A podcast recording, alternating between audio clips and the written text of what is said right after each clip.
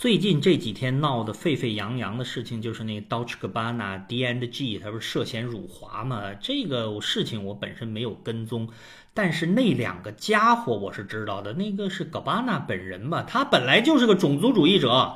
他说过犹太人，还说过黑人很多非常糟糕的话。这种家伙在那政治正确的这欧美啊，你放心，他会自绝于人民的，他很快就会衰落下去。不过这俩家伙好像已经分手了吧？这古典音乐中啊也有这样的人啊。以后我会多跟大家讲讲，比如说以前我老骂那个瓦格纳，那就是反犹主义的一个坏家伙。最气人的是啊，他从从像什么梅耶贝尔那里汲取了很多营养。这人家就是因为是个犹太人，他把人骂得狗血喷头的。这个人起码的感恩之心都没有啊！其实现在仍然有一些人物吧，他们在音乐界从作曲家，当然更表面上一些演奏家和指挥家吧，也偶尔会流露一些种族主义的味道。比如说吧，我就不说是哪位了，有一位德国的现在的指挥家，哎呀，据说他上次好像差一点要竞选这个柏林爱乐的总监呢，在 Simon Rattle 之后。他说过好多纳粹的好话呢，哎，那个家伙还真的来过中国。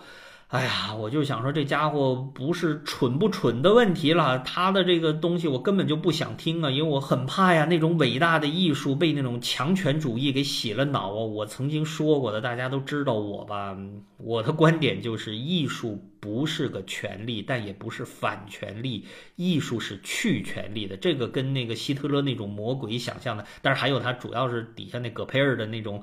呃，主管意识形态那种有权力思维的东西，完全是反着的，所以千万不要以为有人还现在还得一厢情愿的说，哎呦，那个时候福特湾格勒在纳粹的那个时代还有很多伟大作品，胡扯！福特湾格勒心底的挣扎，你们是不知道，以后我会专门讲一期的。强权里面是产生不出伟大的艺术的，好吗？这个道理很简单，那种艺术要么是歌功颂德，要么就是打手。当然，这所有的啊都是我们所讲的一方面，就是他们的个人的表现，他们需要有一个起码道德上的一个准则，因为毕竟是我们欣赏音乐是一个整体的过程。但另外一方面啊，其实我们也应该啊，呃，自己审视一下，我们应该在什么程度上敞开心扉来接受音乐。有的时候是我们是不是也稍微有一点太过了？比如说吧。最近我就看了一件事情，加基列夫又来中国了，而且到南京去。加基列夫呢，他因为他名字的关系，他是俄罗斯现在最火的一个大指挥家了。我个人觉得他是。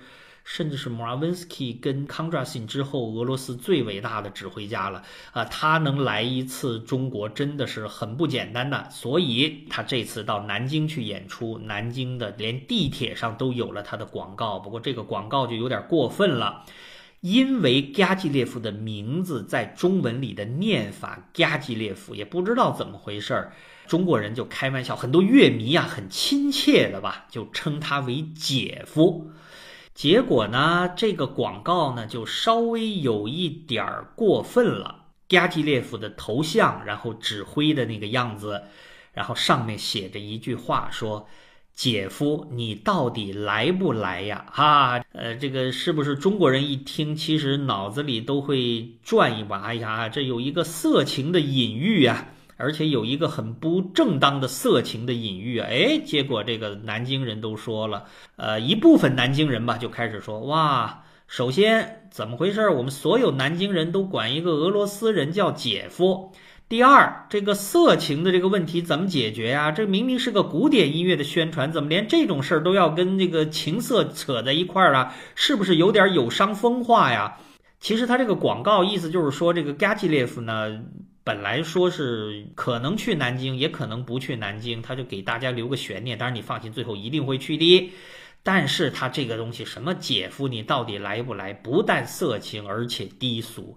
所以呢，哎呀，我就觉得这个真的是一方面呢，我们的接受程度好像不需要这么敏感；另外一方面呢，我们的媒体人呢，在给古典音乐做宣传的时候，是不是也能稍微手下留情啊？不要把什么东西都要往这么低俗的东西来引呢？我们是在提高自己的欣赏水平的，你先给他拉低了，这是怎么回事啊？呃，说到这个姐夫呢，加基列夫呢，我讲过的，我上次曾经啊在广州举行一个讲座，就是因为这位人物领着马林斯基到广州去指挥了普罗科菲耶夫的《战争与和平》那个很有名的俄罗斯呃前苏联的歌剧吧，然后由我来给他们这个盛大的活动做一个解说讲座啊，我真是与有荣焉啊。当时呢，我还非常兴奋地说：“哎呀，我也管他叫姐夫啊！我说这个姐夫的这个指挥俄罗斯音乐的一些特点，哎，这下他就又来中国了。呃，不知道他是不是要到北京或者广州，但是他南京是一定会去的。这也算是又一个盛世吧。他指挥的马林斯基让他给锻造的，基本上是现在俄罗斯最棒的乐团之一了。”呃，那后面就给大家放上吧。我零星的一些比较有名的这位加基列夫姐夫演奏的一些俄罗斯的名曲，这些曲子大家都比较熟悉了。